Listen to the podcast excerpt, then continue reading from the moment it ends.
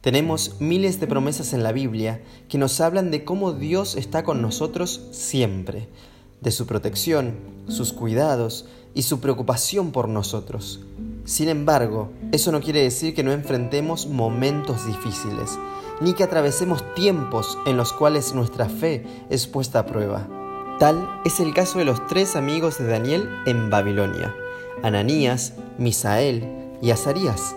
Al igual que Daniel, ellos fueron fieles a Dios en su alimentación y también en su relación personal con Él. Fue por ello que en una oportunidad tuvieron que comparecer frente al rey de Babilonia por no haber obedecido la explícita ley de postrarse ante la estatua de oro que había construido. Esto enfureció muchísimo al rey, y tal como lo había advertido, Cualquiera que se atreva a desobedecer su orden sería echado a un horno de fuego. Y esa fue la suerte de estos tres amigos. Soldados corpulentos y fuertes los arrojaron dentro del horno de fuego, y aún estos soldados murieron por las llamas. Sin embargo, en medio del fuego, Ananías, Misael y Azarías se encontraron que no estaban solos.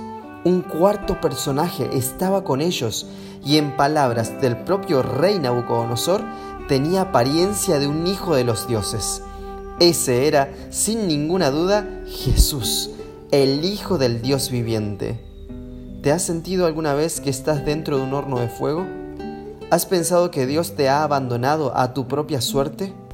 Te invito a prestar más atención porque posiblemente en medio de las llamas y los momentos más difíciles de nuestra vida, también pueda ser el momento de ver más claramente el rostro de Dios a nuestro lado.